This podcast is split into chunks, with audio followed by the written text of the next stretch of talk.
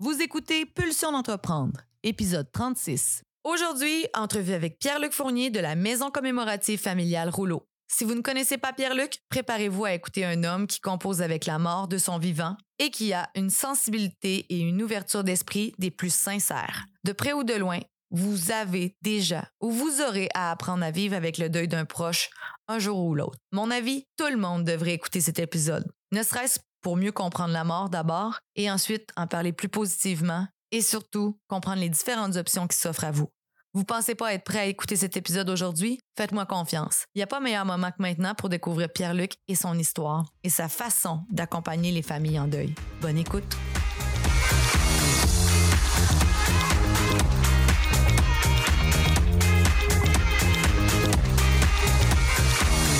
Pulsion d'entreprendre, c'est un rendez-vous où la perfection n'existe pas. Ce sont des discussions, des outils et des trucs livrés généreusement par des entrepreneurs de cœur et des humains fonceurs qui se sont remis plusieurs fois en question. Je suis Sab Dion et j'ai pris le pari d'avoir le maximum d'impact dans la vie des gens qui, comme moi, sont curieux et friands de croissance personnelle et professionnelle. Que tu sois salarié ou en affaires, je t'invite à te poser des questions. Écouter quelques histoires et anecdotes qui te donneront envie de transformer tes prochaines pulsions en action. En direct la saison 3, édition Ambassadeur de l'Est, dans un contexte de rêve à bord du studio mobile Spatio. On est présentement stationné face au fleuve au cœur du village de Métis-sur-Mer et si tu souhaites découvrir le projet, visite le sabdion.com. C'est parti!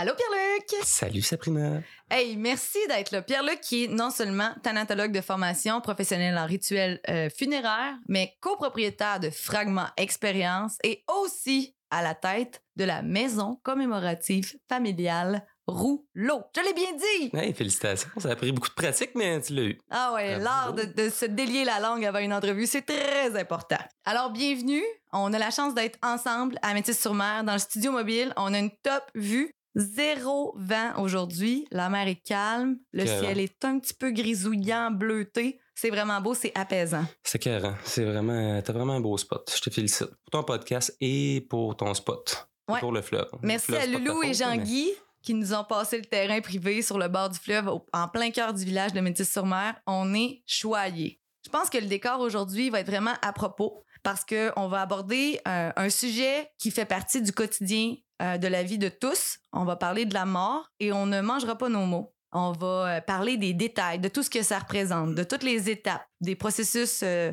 euh, de deuil qu'on a à faire et des étapes que toi-même, Pierre-Luc, tu dois composer en accompagnant des clients, des familles de proches, de défunts.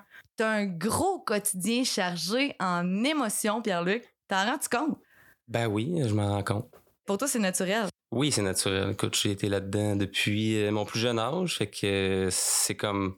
Pour vrai, la, vraie réponse, c'est que je m'en rends pas tant compte parce que ça fait partie de moi depuis toujours. Fait que je sais que c'est un sujet tabou, puis que je suis conscient que je rencontre des gens qui vivent des moments difficiles. Et une des plus grosses et euh, pénibles épreuves de leur vie, j'en suis totalement conscient, mais comme je disais, ça, ça fait tellement partie de moi que ça peut pas tout le temps trop me. Te paraître d'en face. Ouais, me paraître d'en face, parce que bon, c'est pas parce que je suis un croque-mort qu'il faut absolument que j'aille l'air d'un croque-mort. Faudrait pas que ça me down en bon chinois, là, tu sais, tout le temps. Il faut être capable d'avoir une espèce de carapace puis d'avoir une certaine joie de vivre au travers de ça quand même.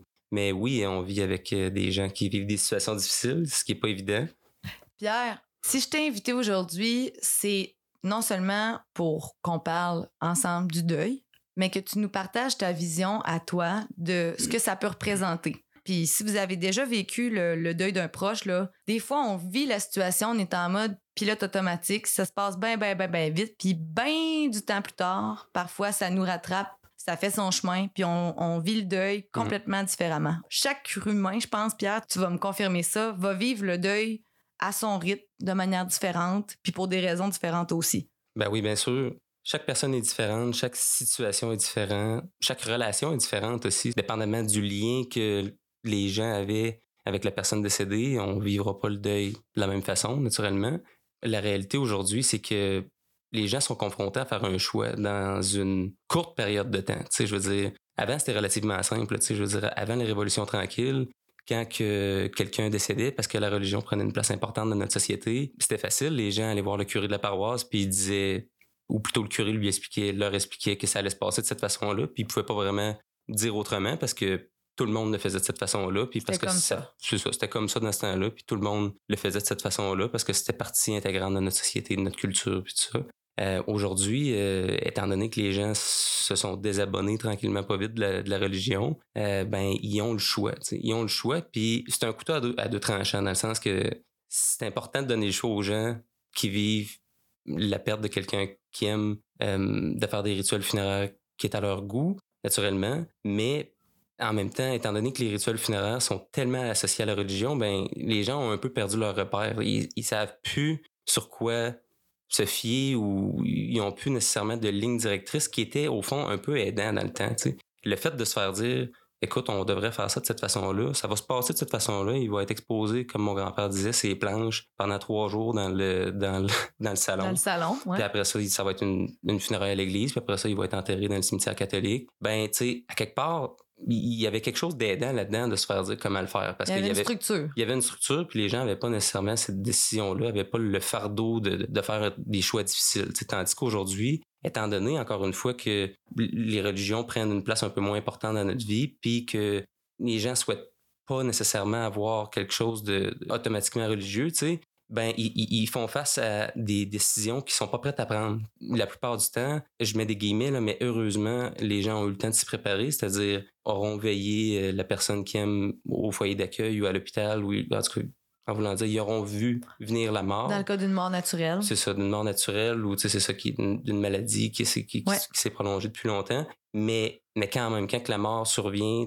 peu importe les circonstances, c'est tout le temps un choc.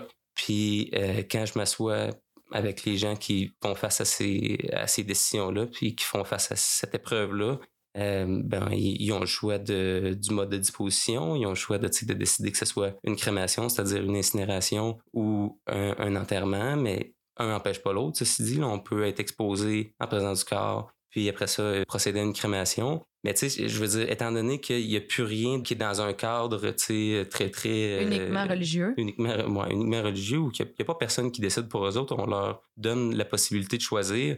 Ils sont pas en, en mesure de choisir. On peut pas confronter les gens qui vivent un deuil de choisir comme ça, là, tu sais, à la volée euh, des, rituels funéraires. Puis ils sont, sont pas en mesure de prendre des décisions de, Ben oui. de quelque sorte. Là, sais, je veux dire. choc, là. C'est ça. Fait que, là, en plus que tu vis un deuil, que tu es overwhelmed, en bon chinois encore, de- de- des émotions que tu Ben vis, ouais. ça, là, en plus, il on te demande, bon, là, qu'est-ce qu'on fait? Euh, voulez-vous qu'on l'expose? Voulez-vous que ce soit une crémation, que ce soit une inhumation? Est-ce que vous voulez une, une célébration en, c'est ça, en présence du corps, en présence des cendres, ou dans, dans, dans une chapelle, dans notre salle de célébration au salon, à l'église, euh, au terrain de golf? Tu sais, je veux dire, fait que les gens, les gens sont un peu perdus dans, dans ces choix-là. Hey, tu m'en parles, c'est tellement naturel pour toi d'en parler, puis ça fait probablement réaliser à tous nos auditeurs que euh, si vous avez jamais eu à vivre le processus, il y a énormément de nuances que vous avez le droit d'apporter. Malgré cette responsabilité-là qui vous êtes confiée, si vous êtes la personne en charge des funérailles euh, d'un de vos proches, vous avez énormément de latitude qui vous est offerte euh, de la part des gens qui vont collaborer avec vous. Fait que tu sais, t'en parles, on voit bien que c'est ton travail, mais pour nous qui vivons le deuil une première fois, c'est tout nouveau, puis c'est un, un nouvel univers à lequel ben, parfois on n'est pas préparé, puis d'autres fois à laquelle on est préparé. Oui, puis il faut, être, souple. Les directeurs funéraires qui rencontrent les familles aujourd'hui se doivent d'avoir une certaine latitude.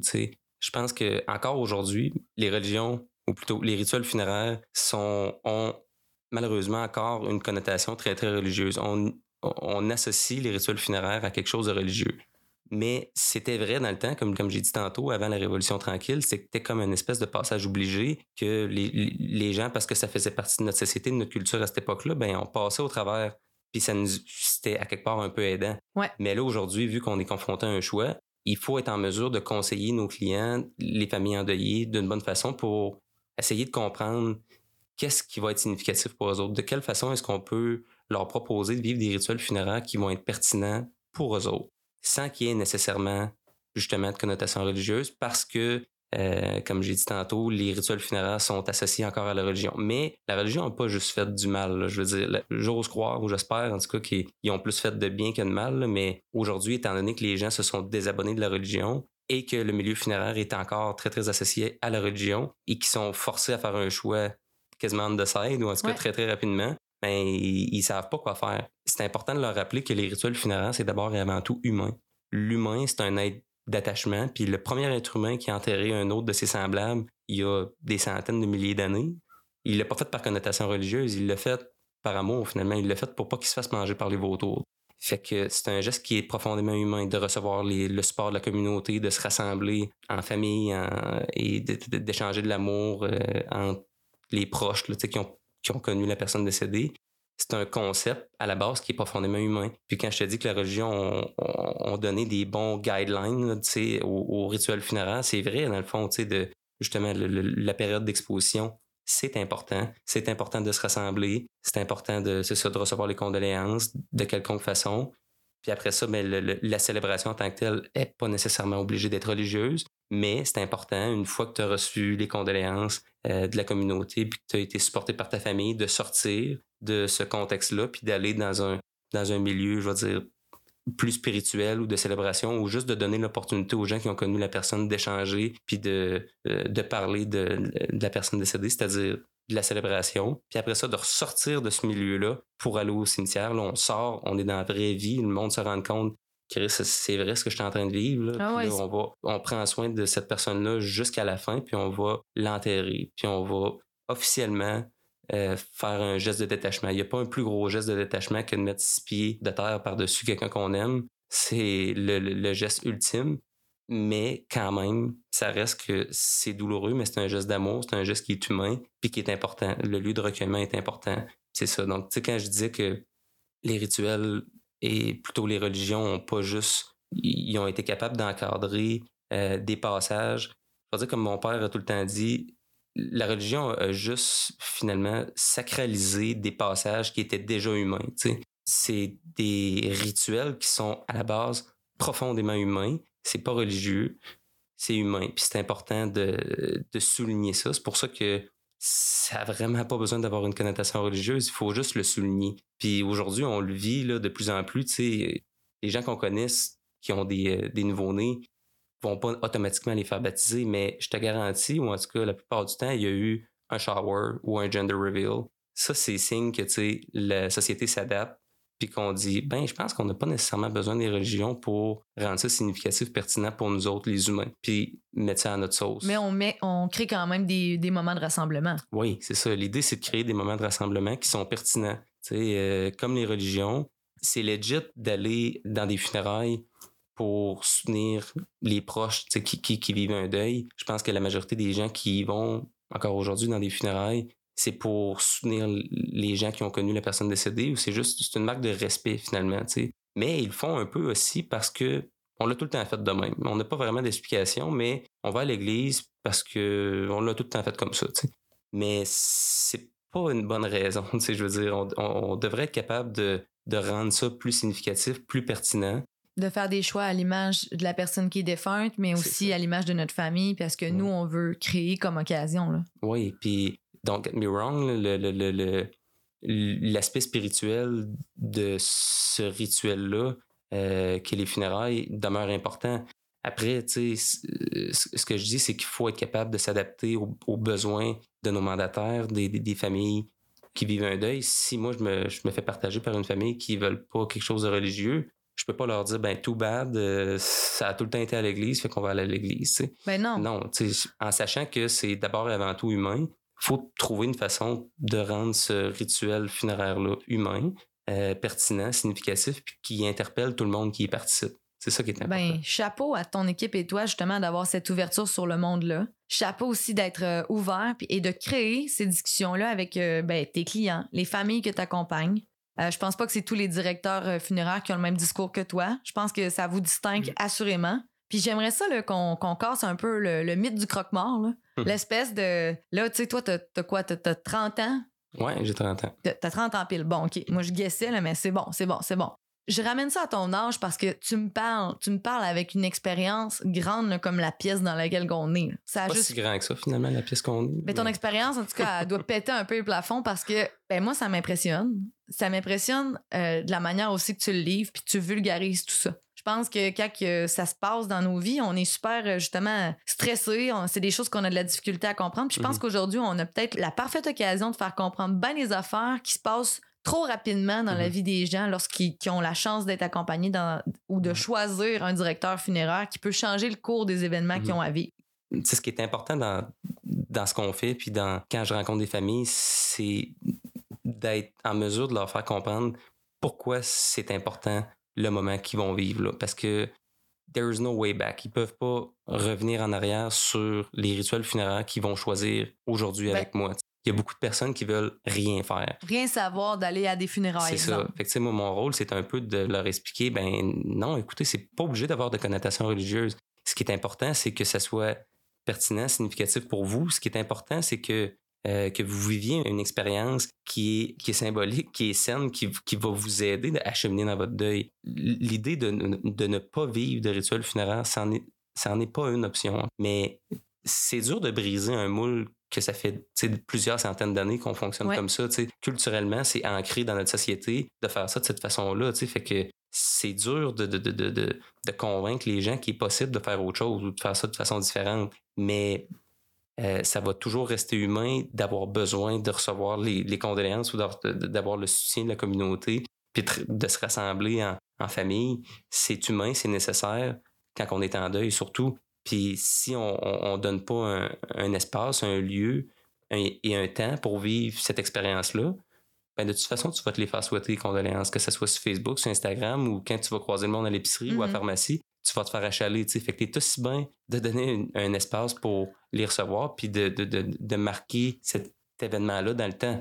C'est pas pour se débarrasser, c'est juste que de le vivre, ça devient, de- ça devient réel. Sinon, tu restes dans une espèce de schéma de pensée que De c'est vraiment arrivé? Ouais, c'est ça. T'es- tu, t'es- tu vis exactement. T'es Dans le déni, ouais. il y a plusieurs phases du deuil, là, puis là, on n'embarquera pas nécessairement là-dedans, là, parce que je suis pas un expert du deuil, il faut, faut clarifier. Moi, je suis un professionnel en rituel funéraire, je connais l'importance des rituels funéraires, puis mon rôle, c'est d'expliquer justement l'importance des rituels funéraires et que ça n'a pas nécessairement besoin d'avoir de connotation religieuse. Ceci dit, ceux qui en veulent des rituels funéraires religieux, naturellement, évidemment, on, on est capable d'en faire, puis c'est ce qu'on fait d'ailleurs plus souvent qu'autrement. Mais je pense qu'avec ta participation au podcast aujourd'hui, tu es en train déjà de faire un pas vers l'avant. Euh, en expliquant ta vision, puis en expliquant aussi comment euh, les gens ont le pouvoir de changer le cours des choses, je pense que c'est déjà un, un- gros plus que ce que tu offres à nos auditeurs. là. Pourquoi je te dis ça, c'est que tantôt, je faisais référence à ton âge. Bon, on dit que tu as 30 ans. Tu nous parles, puis tu fais référence à ton père aussi. Tu le cites depuis tantôt, mais je pense que les gens n'ont pas compris vraiment le contexte dans lequel t'es né, puis t'as grandi, puis que t'as aussi parfait tes connaissances dans le domaine funéraire. Puis je veux le dire tout de suite d'emblée. Premièrement, ben Pierre-Luc Fournier, ah oui, là, il, est, il est copropriétaire, puis il est directeur funéraire euh, à la Maison Rouleau, comme on l'a dit, mais il a un gros background avec justement la famille Fournier. Et il est aussi euh, copropriétaire de Fragment Expérience. On va vous en glisser un mot tantôt. Pierre-Luc, parle-moi donc du background familial en premier. Ouais, ben euh, mon grand-père a fondé son entreprise en 1944 euh, à Sébec.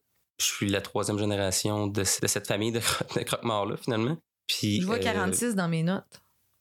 Ouais, mais officiellement, c'est parce qu'il était, il était embaumeur ambulant pendant deux ans. Puis après ça, embaumeur ambulant, c'est-à-dire, c'est- tout le monde a entendu un peu cette, expression-là, là, était exposé ses planches, c'est parce qu'il allait embaumer. Dans les foyers gens. des gens. Ouais, il allait embaumer les gens dans leur lit, littéralement. Après ça, les gens étaient exposés dans leur salon, finalement, en bas. Dans ce temps-là, c'était de même. Dans ce temps-là, c'était de même.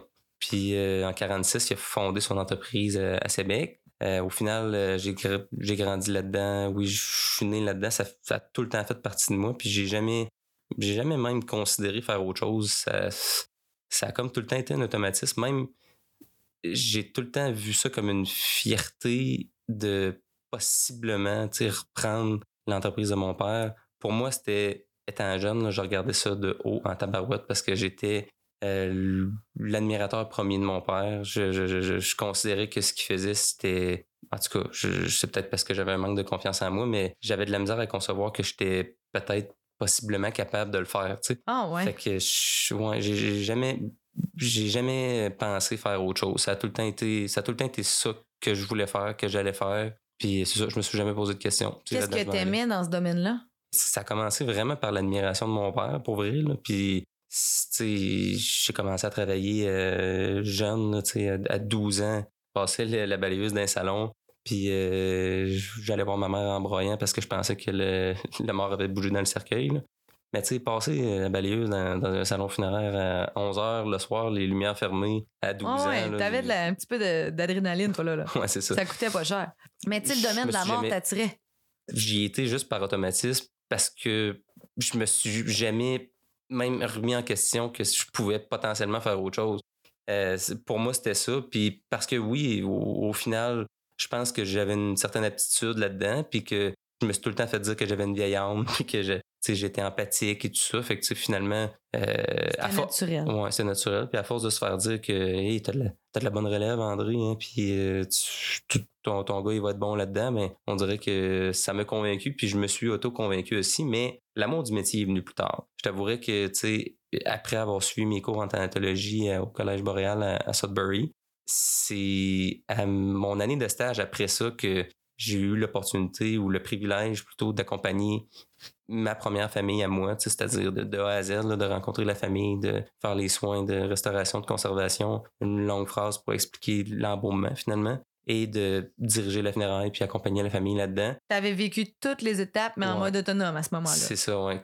De se faire remercier par la famille, après de se faire prendre, ils te sautent d'un bras puis ils disent merci Pierre-Luc, tu as été vraiment un élément rassurant et euh, important dans notre deuil. Si Wow. t'avais pas été là, je sais pas comment qu'on aurait fait. Mais là, c'était comme c'est ça que je veux faire parce que c'est T'avais vraiment ta confirmation. Ouais, c'est vraiment, vraiment la moitié de la paye. Là, même si c'est une vocation puis il faut travailler 125 heures semaine, c'est ça la réalité quand on, on travaille dans une petite entreprise funéraire comme la nôtre. Il faut faire un peu de tout, mais en même temps, le contact humain est réel. Tu accompagnes les gens de A à Z, puis ça fait en sorte que tu as aussi le bonheur puis le privilège d'avoir la reconnaissance des gens au bout de la ligne, tu sais, qui disent Wow. une chance que tu étais là. Hey, une chance que tu étais là, je sais pas comment on aurait fait si t'étais pas là. Wow. Tu sais, moi, je fais du marketing. là. C'est gratifiant quand mes, mes clients ont du succès, mais c'est Ouais. rien comparé à ce que tu me nommes. là. Oui, c'est dans l'humain, c'est vrai, c'est, c'est, c'est- je veux dire, Mhm. c'est très éphémère aussi, ce privilège-là que tu as. Tu Ouais. les vois combien de jours, là, tu sais, une semaine, Ça dépend. intensivement? Ça dépend. Ça dépend des circonstances. Ça dépend quand est-ce qu'on rencontre la famille. Puis, tu sais, des fois, on prévoit faire les funérailles la fin de semaine d'après ou des fois, c'est dans deux semaines ou dans trois semaines, mais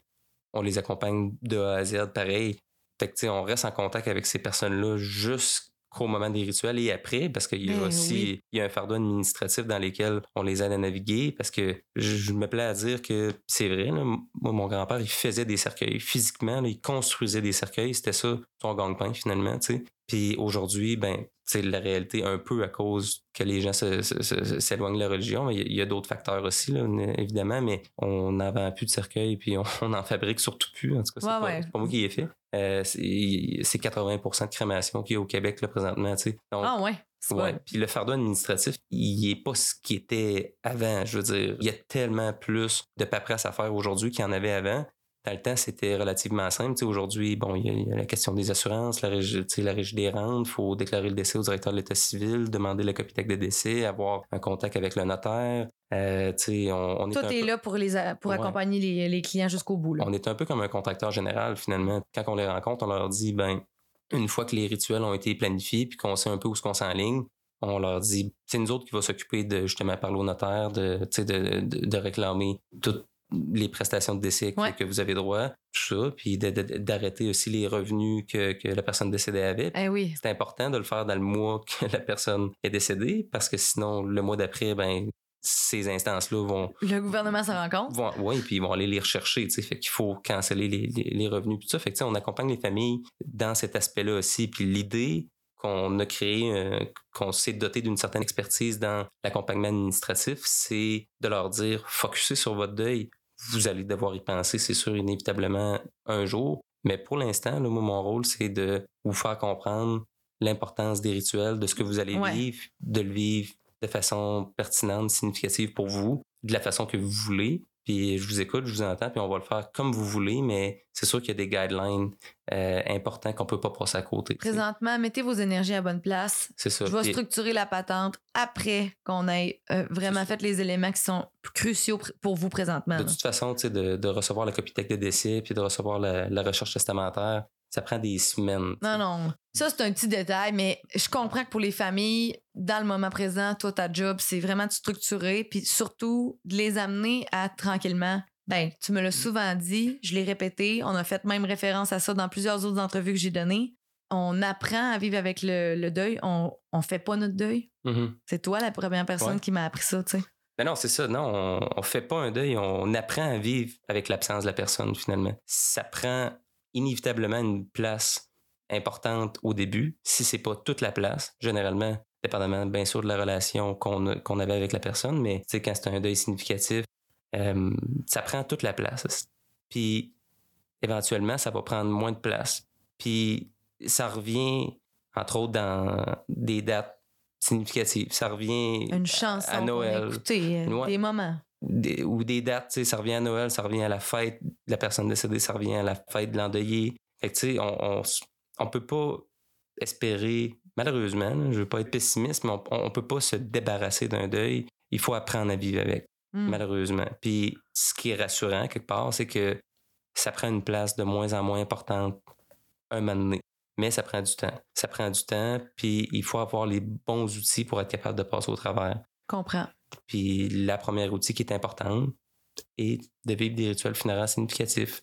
Et ça, j'arrête pas de le dire parce que j'arrête pas de le marteler parce que il y a tellement de gens qui passent à côté, il y a tellement de gens qui disent ben moi euh, mon mari il voulait de quoi de simple, mais vraiment simple. Fait que excusez mon langage là, mais brûlez-le, redonnez-moi les cendres puis ça finalement ça va être tout. On va le mettre euh, sur le dessus de la cheminée je comprends, je comprends votre frustration. Puis encore une fois, c'est à cause qu'ils sont laissés, ils ont un choix, tu sais. Puis les autres, parce qu'ils sont frus, puis c'est normal. Puis tu sais, ils sont révoltés de, de, perdre quelqu'un qui a de situation comme ça. Puis ils sont comme fuck it, là. Moi, je juste. J'ai pas le goût de gratter dans, dans, ma plaie qui est ouverte, là. C'est ça, tu sais. J'ai déjà, j'ai déjà assez mal. Je voudrais que ça finisse, tu sais. Mais malheureusement, il y a des étapes dans notre vie qu'on peut pas passer à côté, tu sais. Il y a des étapes qu'il faut franchir, qu'on n'a pas le choix d'affronter.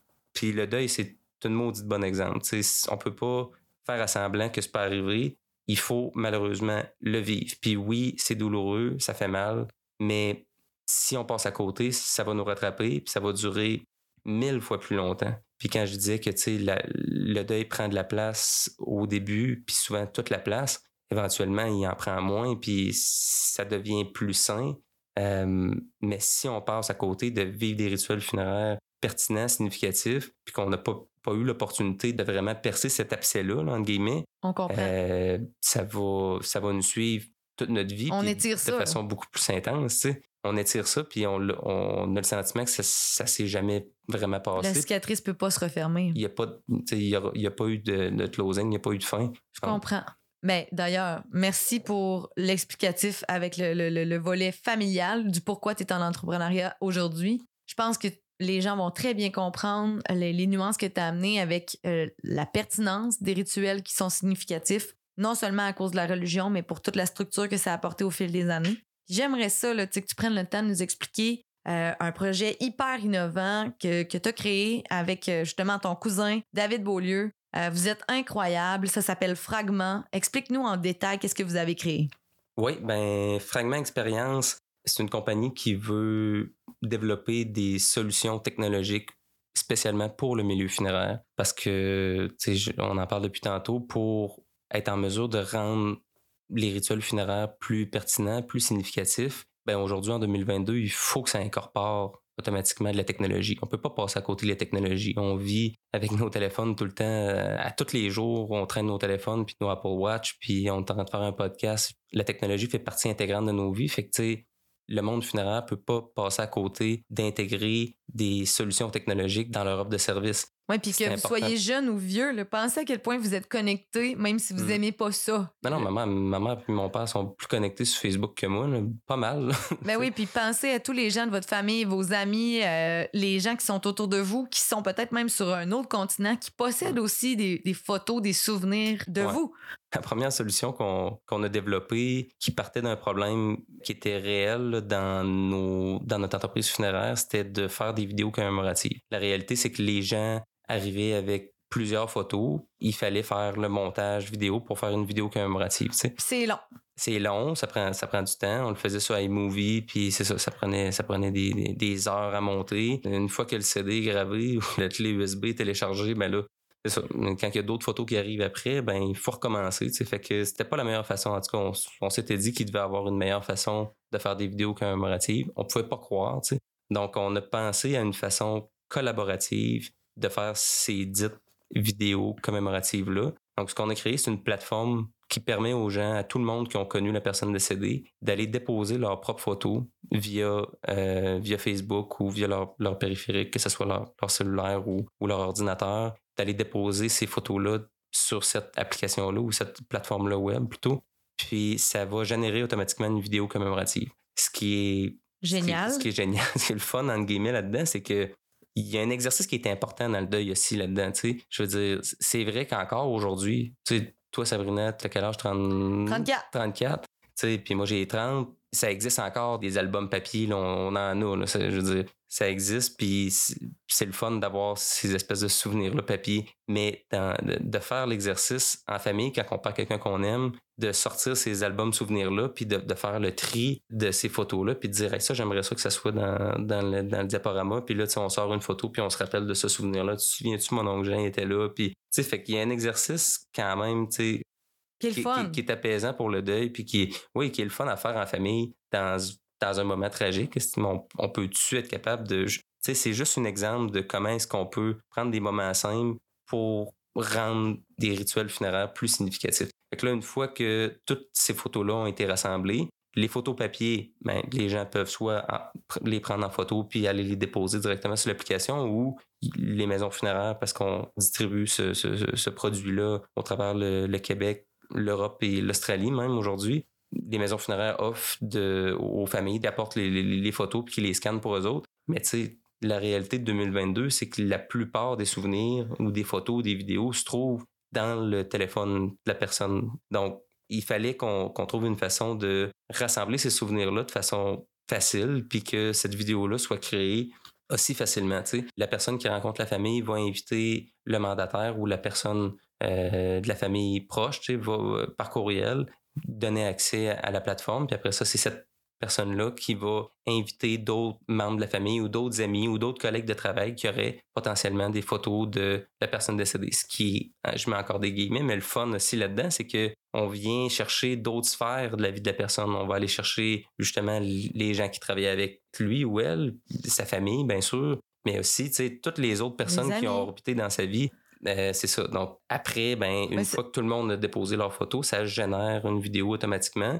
Puis, avec euh, soit des Chromecast ou des Apple TV qui sont plugués dans les salons, dans les TV des salons funéraires, euh, on gère l'horaire des TV. Donc, euh, on est capable de broadcaster, si tu veux, les vidéos commémoratives à telle heure, dans tel salon. Donc, ça facilite beaucoup le processus pour nous, mais surtout pour les familles. T'sais. Nous autres, on est obligés, on a des salons un peu partout dans, dans Vallée de Matapédia puis dans Matanie on était obligé de graver un DVD ou de mettre ça sur une clé USB puis d'y aller physiquement à BD-Sarb ou à, ou à cause Epscal, ce qui rendait pas l'exercice nécessairement facile. Tandis qu'aujourd'hui, avec ça prend juste un réseau Wi-Fi puis un Apple TV ou un Chromecast, on est capable de dire bon, mais à tel salon, je veux qu'à telle heure, cette vidéo-là passe. Puis c'est ça. On a ça s'appelle comment ce produit-là? Hommage social. Hommage social. Fait que ça permet non seulement à plein de gens de, de contribuer en donnant leurs photos, pour qu'il y ait une vidéo qui est générée. C'est une vidéo qui est générée de manière automatique. C'est rapide, c'est évolutif en plus parce qu'on peut la retravailler dans le temps et pas mmh. comme en format final. Une fois que c'est fait, on, on peut y retoucher. Et oui. euh, non seulement ça permet. Ça va exister toujours, tu sais, c'est dans le,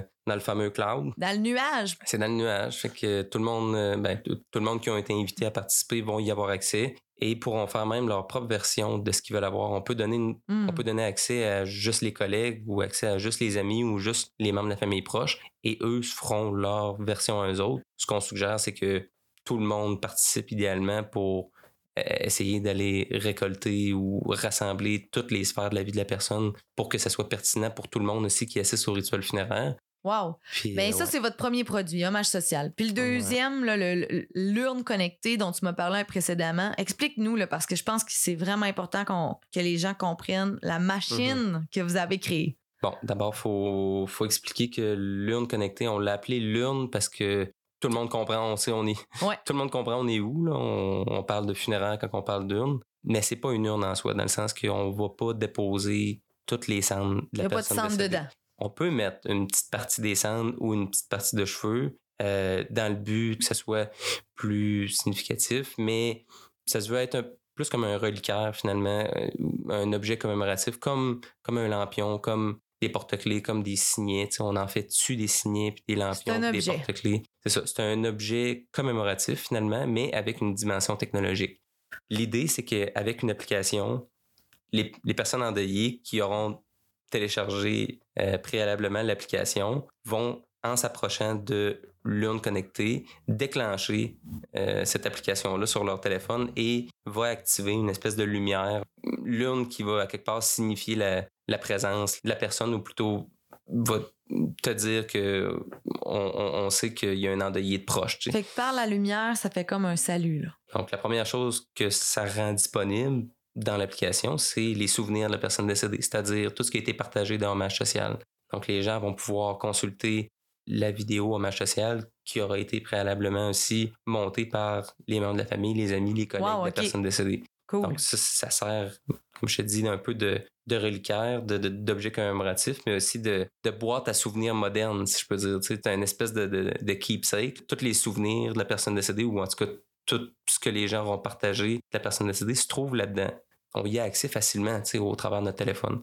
Après, ça donne aussi accès à une application sur le deuil. Donc, tous les gens qui ont connu la personne décédée euh, vont euh, avoir accès à une application qui va les aider à cheminer dans leur deuil. On essaie de guider les gens finalement au travers le type de deuil qu'ils vivent pour qu'ils soient en mesure de, de- de vivre ces émotions-là. Fait que de dire, by the way, là, ce que tu vis, c'est normal. Ça fait partie du processus. Inquiète-toi pas. Éventuellement, ça va être autre chose. Puis éventuellement, ça va s'améliorer. Donc, c'est- dans le but d'éduquer les gens et de les rassurer surtout. Fait qu'il y a des ressources dans cette urne-là aussi. Ouais. Fait qu'en plus des souvenirs, il y a les ressources. Oui. Puis j'imagine que juste d'avoir euh, cet objet-là dans notre maison, c'est aussi de manière symbolique, comme tu le disais, non seulement un objet, mais quelque chose qui, qui nous fait un petit clin d'œil une fois de temps en temps. là. Oui, mais euh, je suggère fortement pas aux gens de ramener une urne chez soi. Non! Non, parce qu'éventuellement, ça prend une séparation physique. Comme la religion euh, l'avait établi dans un de ses cadres. euh, On ça- enterre la personne défunte, enterrer ou la crémation. on peut, on peut jeter les cendres dans, dans le fleuve ou sur le lot à bois, tu sais, mais pourvu qu'il y ait un lieu de recueillement. OK. C'est important qu'on soit capable de se recueillir à quelque part, qu'on se dit, OK, c'est ici qu'elle est. tu sais. C'est pas obligé d'être un cimetière, puis c'est pas obligé d'avoir un, un monument en granit. On peut mettre les cendres d'une personne en dessous d'un cerisier, puis c'est significatif pour la famille parce que grand-maman a mangé des cerises jusqu'à s'en donner mal au ventre.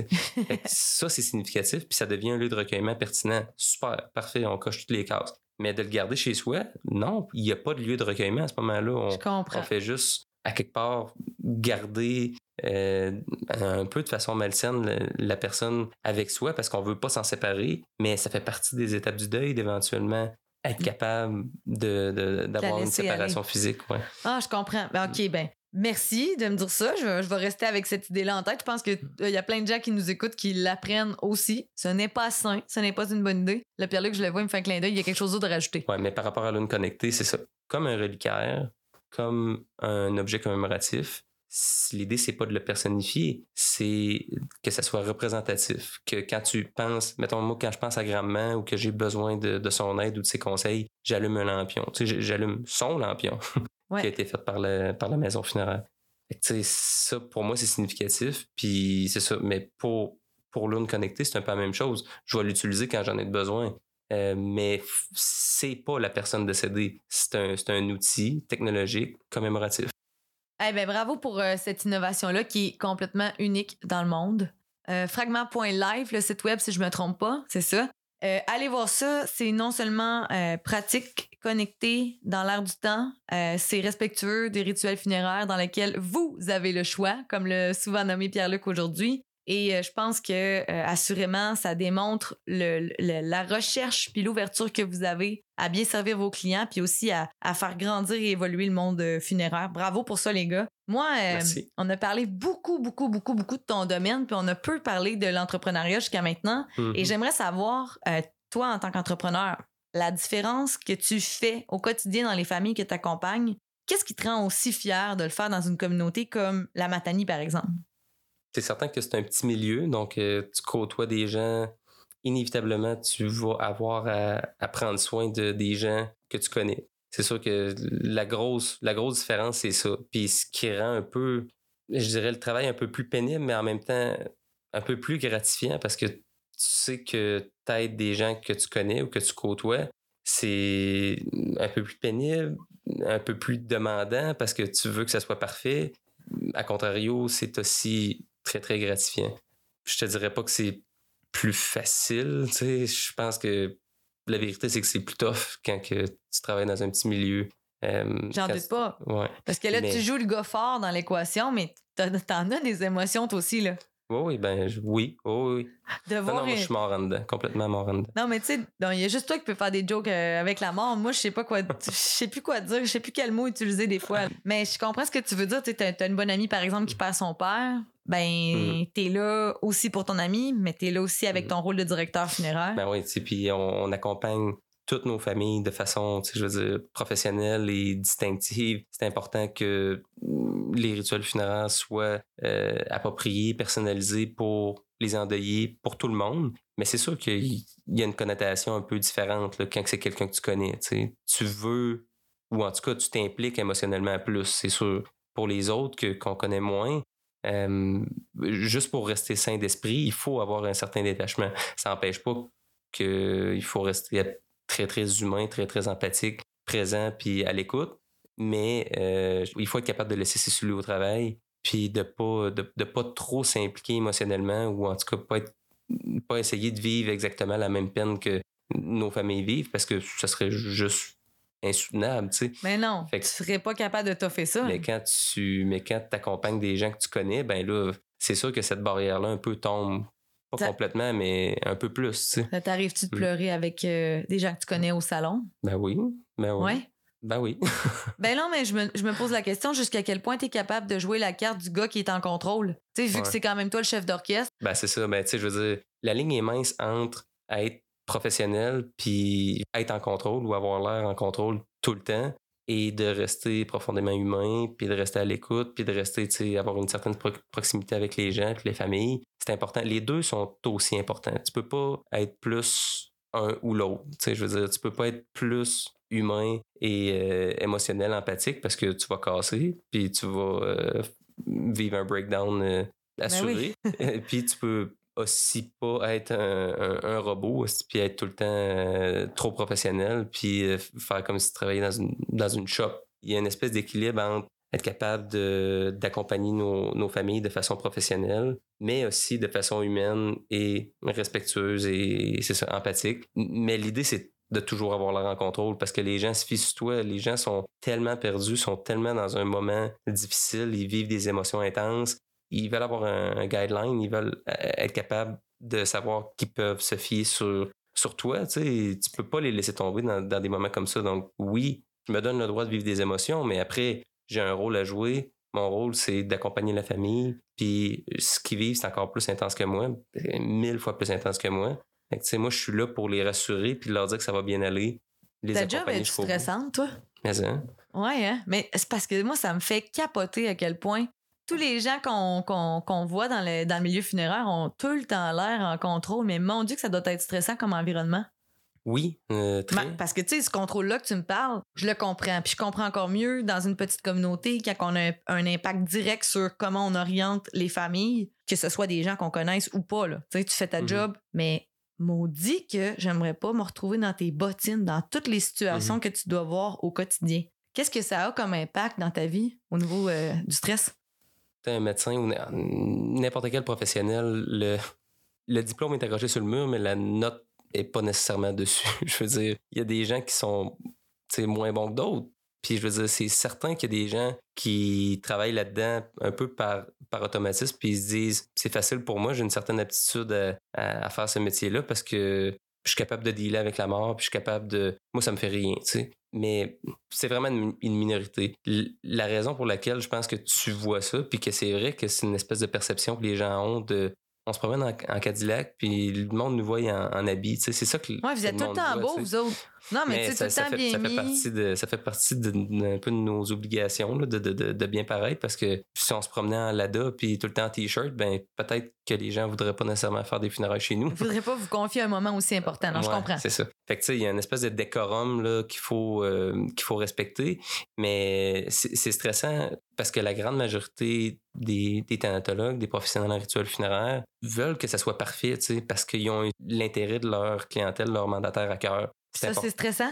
Ben, c'est stressant parce qu'on veut que le moment qu'ils vivent, que ça soit, oui, bien fait, qu'on n'en fasse pas d'erreur. On n'a pas, on- la ligne est mince, là, de faire une erreur dans le milieu funéraire. C'est vrai, vous êtes des gars d'événementiel, dans le fond. Euh, un peu, oui. Non, je dis ça de même parce que moi, je dis que je suis retraité de l'événementiel justement parce que c'était toujours Mhm. perfection, perfection, perfection partout. Ben oui. Puis, Ben- tu sais, imagine, tu sais, de, de voir quand ça t'est confié, de rendre hommage à quelqu'un. T'as pas de deuxième Comme- chance. Mais non, c'est ça, tu sais, c'est un one-shot deal. Tu peux pas, tu peux pas le manquer.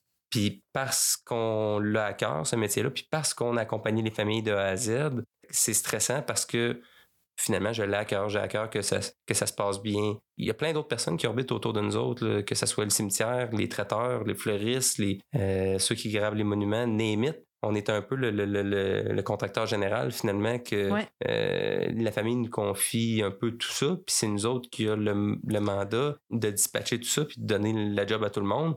S'il arrive quelque chose, ben c'est de notre faute. On peut pas, on peut pas blâmer personne d'autre. Donc, ce qui est stressant, c'est de veiller à ce que tout soit parfait tout le temps. Puis jusqu'où ça te stresse? Mettons, ramènes-tu du stress à la maison, toi? Ben, j'essaie le moins possible, mais tu sais, ça prend énormément de mon temps, c'est sûr. C'est une, c'est une vocation. Tu travailles combien d'heures par semaine? Ah, je sais pas. Si tu capable de prendre des vacances, quelqu'un qui fait ton travail? Oui, mais c'est tout le temps. C'est, c'est jamais évident parce que c'est, c'est difficile de prévoir combien qui, qui va y avoir de décès la semaine prochaine. Hey, j'avoue, hein, t'es dans l'imprévisible, toi. Impossible, tu sais. Ultimement, il faut en prendre des vacances, là, sinon il en va de ma, ma, ma, ma- ma santé mentale. là. Il faut être capable de prendre des vacances. Surtout parce que justement, c'est un environnement qui est stressant puis qui demande beaucoup émotionnellement. Ben Même- oui. Ben oui, c'est important d'en prendre, puis on essaye, on essaye d'en prendre le plus possible, mais la réalité d'une petite compagnie funéraire comme la nôtre, on fait tout, puis on n'a pas grand monde pour nous remplacer. Fait que euh, c'est ça, faut que tu croises les doigts pour que ça soit relativement tranquille la semaine que tu as décidé de partir. Mais oui, ça n'a pas rapport. parce que ça ça. se peut que tu sois obligé de revenir. Mon Dieu. Comment ça marche, ça? Mhm. Je suis comme vraiment pas à l'aise même de poser la question. Je me demande bien euh, quand est-ce que je serais assez motivée pour aller te rencontrer pour qu'on parle de mon futur décès que je n'ai Mhm. même pas envisagé encore? Tu as envie de parler de ce bout-là? Oui, oui, ben oui, ça se peut planifier la mort même. Pas juste quand on est vieux, là. Pas juste quand on est vieux, non. Moi, à, à tous les ans, je change les quatre chansons que je veux qui passent à mes funérailles, parce que je vais avoir évolué, puis si je, je serai plus la même personne que l'année passée, fait que c'est important pour moi que, que je laisse une espèce de. Mais là, euh, toi, t'es bien trop préparé, là. Bon, mais là, Pense à moi, là. Je sais même pas où m'en aller. Non, mais c'est sûr que la majorité des gens qui font des préarrangements sont rendus à un certain âge. Après, tu sais, je, je prône ça, les préarrangements, pour la tranquillité d'esprit, puis bon, l'aspect financier, puis tout ça, mais pour être bien, bien, bien transparent avec vous autres, là, ça vous appartient pas. Ça appartient à ceux qui restent. Nous autres, on travaille pour les endeuillés. La personne décédée, on la traite évidemment avec respect puis la plus grande dignité, mais vos rituels funéraires, vous serez pas là. C'est les gens qui... les survivants du deuil. Mais c'est vrai. Ah, J'aime ta réponse. C'est les survivants du deuil qui sont là. Fait que, tu sais, à quelque part, je, je veux pas dire mêlez-vous pas de ça, mais, tu sais, je veux dire, ça devrait être les survivants du deuil, les, les, les- les endeuillés qui disent, bon, ben, moi, je pense qu'on devrait faire ça de cette façon-là. Puis, il y a aussi un élément aidant d'être capable de planifier ça. Tu sais, faut pas le voir comme un fardeau. Je sais que c'est poche, là, mais si on, on arrive à la maison funéraire puis qu'on réalise que maman avait tous ses préarrangements de fait, puis que là, on fait, bon, ben, pas le choix de faire ça de cette façon-là. Mais ils vont un peu à reculons parce qu'ils se disent, ben, moi, j'aurais eu besoin de faire ça de telle autre façon. Tu sais, Me semble que ça aurait été beau telle affaire. il me semble que ça aurait été beau telle affaire. Moi, je suis vraiment plus pour Ah, mais j'aime respecter, le besoin des endeuillés. Après, oui, euh, la mémoire de la personne qui part, c'est important là, que, que, que ça soit représentatif de la personne décédée. J'ai pour mon dire, je peux décider, par exemple, de la musique qui passe dans ma célébration, mais le reste, ça m'appartient pas. Vous ferez bien ce que vous voulez. Même la crémation, l'inhumation, c'est sûr que j'aime mieux, j'aimerais mieux être inhumé. Mais vous déciderez, les proches, euh, qu'est-ce que vous voulez faire avec moi. C'est à vous de voir. Ah. Parce que c'est ça. Puis il y a une autre bonne raison pour ça aussi, c'est que ça arrive plus souvent qu'autrement, que les gens viennent nous voir encore là à un certain âge, parce que d'ordinaire, les gens qui commencent à préparer leur- leurs arrangements funéraires sont rendus à un certain âge. Le font parce qu'ils viennent d'apprendre qu'ils sont malades ou parce qu'ils se disent qu'ils sont rendus là, tu sais. Puis Ouais. il y a un peu un sentiment d'abandon, tu sais. Il y a un peu, pour vrai, de frustration. Ils se disent, ben là, le monde qui voulait me voir, là, il y avait le chef de me voir avant. Ça, c'est Ah, t'en vois beaucoup du monde de même? J'entends ça là, au moins une fois semaine. tu sais. Le monde qui voulait me voir, il avait juste à venir me voir avant. Mais ça veut pas dire que le monde qui ont peut-être pas le temps ou tu sais, qui ont plein d'autres bonnes raisons de pas venir. tu sais, il- finalement, c'est un espèce de geste de frustration. tu sais. Faut pas organiser ces, ces, ces, ces- ces préarrangements dans une optique de vengeance. Tu sais, Puis je le vois trop souvent. C'est soit ça ou ils viennent d'apprendre qu'ils ont une maladie incurable, puis là, ils disent Bon, ben. Ils font ça vite, là. Ils font ça vite. Tu sais, moi, fais ça le plus simple possible. Euh, Mettez-moi dans le four, puis mettez les, les, les cendres dans, dans le cimetière, puis that's it, tu sais. Parce qu'ils se disent, ils, ils veulent mettre ça simple pour leur enfant, puis ils veulent Ils veulent régler ça avant leur mort. puis que les enfants aient plus d'argent aussi, tu sais. Ils- Ah, parce que, étant donné que les rituels funéraires, on, les gens considèrent ça de moins en moins important, ils se disent, ben, écoute, organise ça pour que ça coûte le moins cher possible. Puis après ça, mes enfants auront, auront plus d'argent, puis ils feront, ils feront ce qu'ils veulent avec les sous. Mais c'est pas une bonne investissement. Le bon investissement à faire, c'est de faire en sorte qu'ils vivent un rituel funéraire, des rituels funéraires qui soient significatifs pour leur donner la chance de vivre un deuil plus sain, tu sais. OK, Pierre-Luc, maintenant qu'on a parlé euh, de tout ce que tu fais au travail, on va parler de ton côté un petit peu plus personnel. On va aller voir ce que ça signifie pour toi qu'une pulsion.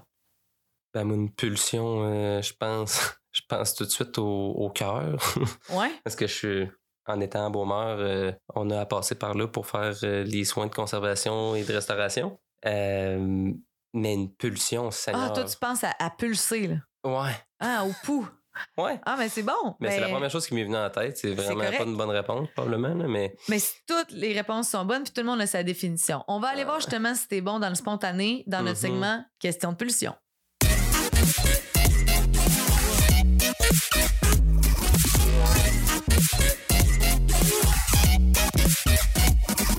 Question de pulsion, c'est un segment dédié à la nature humaine dans toute sa splendeur et son imperfection. Si tu penses que notre vie de rêve nous a été offerte sur un plateau d'argent, ouvre bien tes oreilles car tu vas être surpris de découvrir notre passé. Le but du jeu, des questions en rafale sur des pulsions et des sujets hors normes qui nous ont marqués de près comme de loin. Le défi pour l'invité, être fidèle à soi-même et répondre le plus authentiquement possible.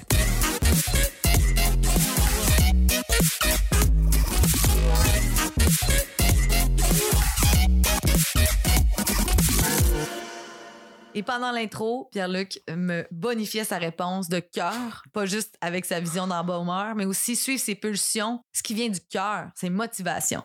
Pierre-Luc, on va voir si tu sais écouter le tien. Je te bombarde de ma première question, t'en as cinq. Es-tu prêt? oui, oui, oui. Euh, moyennement. OK, parfait. Tu peux pas vivre sans quoi? Je peux pas vivre sans, euh, sans projet. J'ai besoin de projet. J'ai besoin de challenge. J'ai d'essayer de développer quelque chose de nouveau, évidemment, dans le funéraire. Puis des projets, des projets, j'en ai plein la tête parce que le milieu funéraire doit se renouveler de toutes les façons possibles et imaginables. Je peux pas vivre sans mon domaine, naturellement, mais mon domaine serait rien s'il n'était pas comblé de projets. Question 2.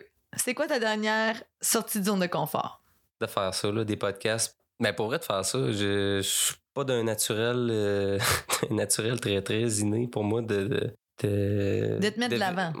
Ouais, puis de, de, ouais, de me mettre de l'avant, puis de, de verbaliser finalement ce que je fais, puis comment je me sens, puis de, de où je viens. Tu sais, je veux dire, c'est une espèce de, de- d'exercice thérapeutique, là. Puis en, en passant, c'est cool, ça fait du bien. C'est bon, c'est en le tout cas. fun. Ben merci. J'ai pas l'impression, mais merci. Mais non, j'ai, de, de la misère à faire ça. Mais tu sais, à chaque fois que je me mets à l'exercice, je sors de ma zone de confort, mais je trouve ça cool à toutes les fois. OK, ma troisième question est un, quasiment un peu alignée dans ce bout-là. Quel risque as-tu pris que tu n'aurais pas dû prendre? Tous les risques que j'ai pris, j'ai, pas l'impression de les avoir regrettés. Euh, Du moins, t'es assumes. ben, je les assume, puis tu sais, parce que pour vrai, il n'y a pas de risques que j'ai pris puis que, que j'ai regretté. Les risques que j'ai pris que je me suis planté, oui. Après, que je, je les ai regrettés, non. OK. Question 4. Quelle est la plus grande épreuve que tu as vécue dans ta vie? J'ai tout le temps vécu avec euh, de l'anxiété, beaucoup d'anxiété. Puis de, d'être en mesure de gérer cette anxiété-là a été un, apprentissage quotidien et encore constant. Mais j'ai eu un épisode dans ma vie qui a été plus intense.